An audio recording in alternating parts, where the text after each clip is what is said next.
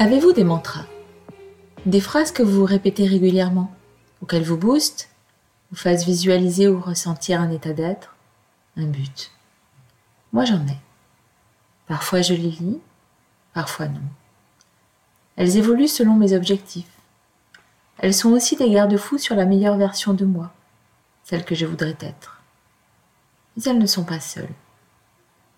Il y a les autres phrases, celles qui ne viennent pas de nous, celles que les autres nous offrent et qui changent une vie. Et parmi celles qui ont changé ma vie, il était une fois trois phrases.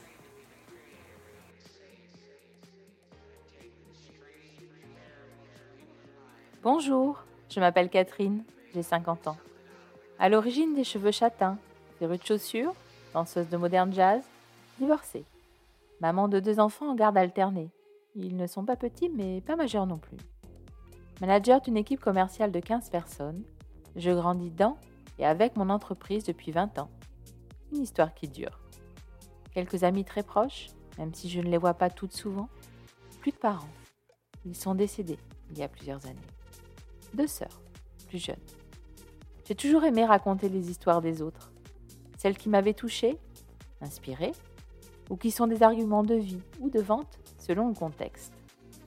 Avec le podcast il était une fois, ce sont mes erreurs, mes réussites, mes questionnements et mes déclics que je partage avec vous. Tous ces événements devenus des prises de conscience, je les dépose dans vos oreilles, car on ne sait jamais qui on va inspirer.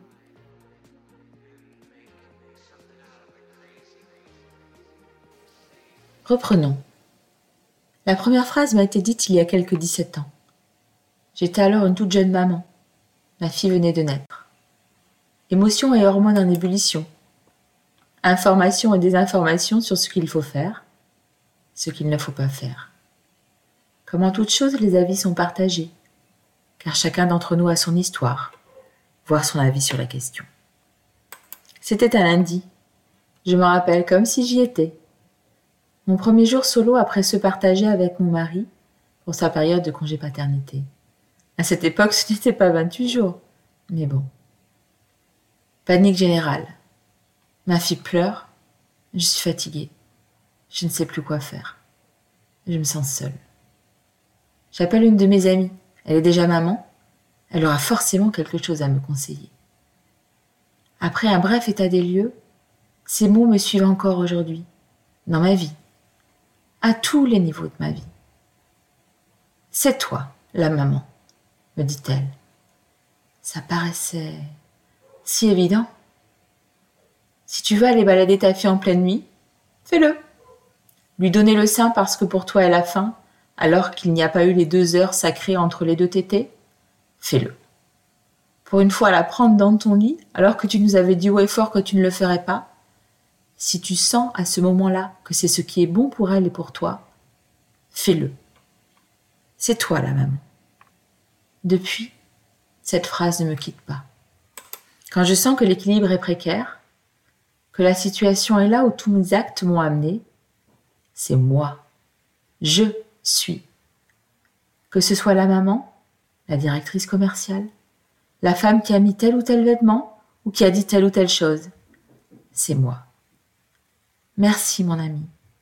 Tu es avec moi bien plus souvent que tu ne peux le penser.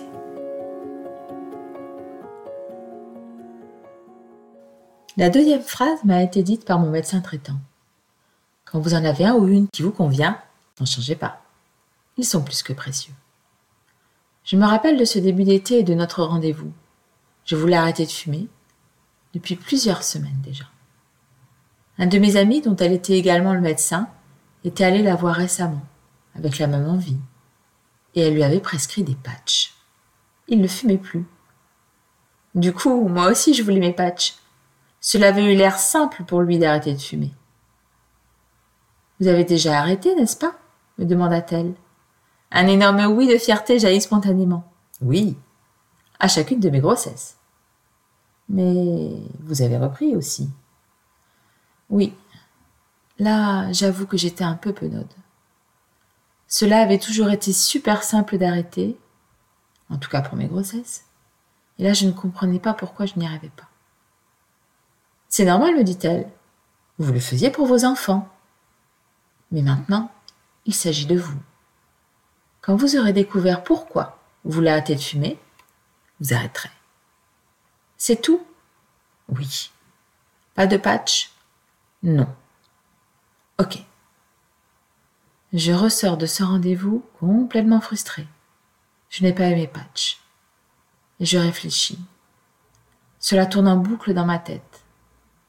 Pourquoi est-ce que je veux arrêter de fumer? La santé L'argent La liberté La fierté? Donner une bonne image à mes enfants? En boucle dans ma tête. Pendant des semaines. Je savais que dès que les mots sortiraient de ma bouche, je ne pourrais plus faire marche arrière. J'ai toujours fonctionné comme cela. Et un soir, une longue soirée avec l'une de mes cousines, à discuter au bord de la piscine, boire du rhum vieux. Je suis fan. Et à fumer, fumer. Le lendemain, c'est la route du retour vers notre maison. La fin des vacances. Il me reste une cigarette dans mon paquet.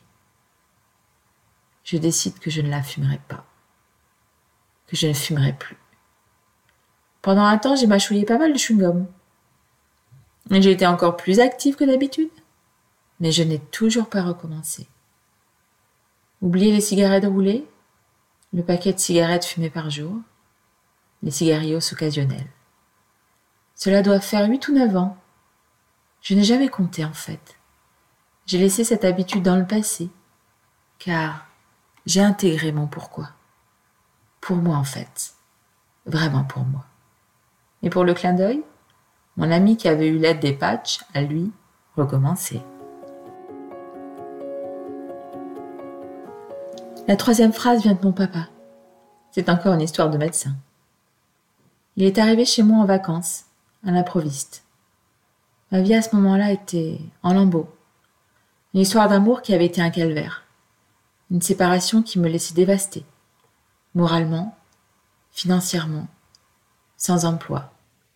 Je toussais beaucoup. Je crachais du sang. Mais je ne suis pas billeuse. Je ne l'ai jamais été. Va chez le médecin. Non, papa, je ne peux pas. Tu peux. Non. Je n'avais rien dit sur ma situation. Il insiste. C'est un papa. J'ai beau avoir presque la trentaine, on ne la lui fait pas. Et je reste sa fille. Que peut-il m'arriver? C'est une toux un peu forte. C'est tout. Dans ma tête, si je fais un chèque au médecin, il sera impayé et j'aurai des frais. Pas question. Je ne vais pas empirer ma situation pour une simple toux. Je t'aide si tu vas chez le médecin. Il insiste. À lui, j'ai tout raconté. À vous, ce sera peut-être un autre épisode. Et il retourne chez lui. Du médecin, je passe le jour même au radiologue. Et là, je la vois. Une magnifique tache brune au niveau des poumons. Tuberculose. Quarantaine. Prévenir les quelques personnes que j'avais fréquentées pendant les semaines précédentes. Délicat. J'ai refait surface.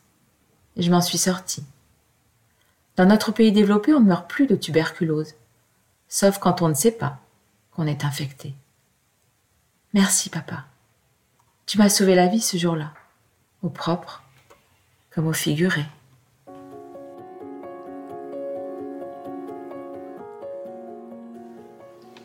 Vous aussi, vous avez sûrement inspiré d'autres personnes, sans le savoir, sans le vouloir. L'entraide, la perspicacité, l'instinct, le savoir sont aussi véhiculés par nos mots. Alors que l'on soit gai, triste, malheureux, seul, en compagnie, bien sûr, l'écoute est importante, mais la parole aussi. Alors, partagez, inspirez, allez chercher dans leur retranchement les personnes qui sont importantes pour vous, et entourez-les de vos mots. MOTS, bien sûr. Vos mots d'amour, vos attentions, votre tendresse. Il était une fois ces mots qui changent une vie. Si vous avez aimé cet épisode, abonnez-vous Écoutez le premier et surtout, n'hésitez pas à diffuser. Je vous invite également à le noter sur les différentes plateformes d'écoute. Laissez vos commentaires. Sur Instagram, il était une fois dans le podcast. Tout attaché. Sur Facebook, il était une fois tiré le podcast, avec un espace entre chaque mot. Et bientôt sur YouTube. Je reviendrai dans 15 jours partager avec vous d'autres déclics et réflexions. En attendant, prenez soin de vous. Et pourquoi pas Partagez-nous ces mots qui ont changé votre vie. À vous aussi.